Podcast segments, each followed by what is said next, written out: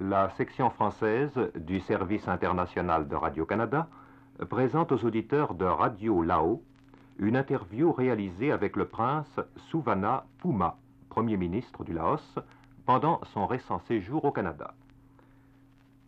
Nous avons le plaisir d'avoir avec nous au Canada, et qui plus est avec nous dans les studios de Radio-Canada, le Premier ministre du Laos, le prince Souvana Puma.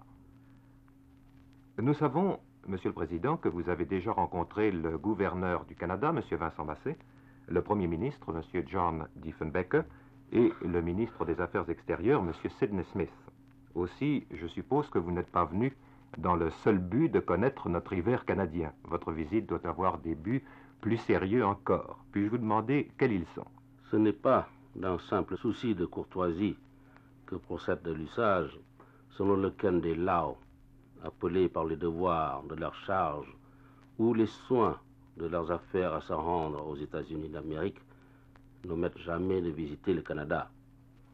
Deux raisons principales ont contribué à instituer cette agréable coutume.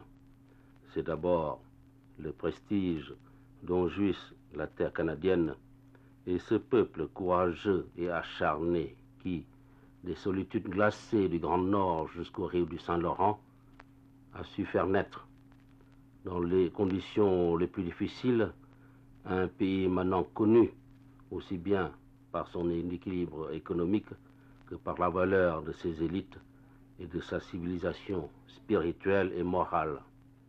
C'est aussi que, euh, étant donné de récentes relations entre le Canada et le Laos,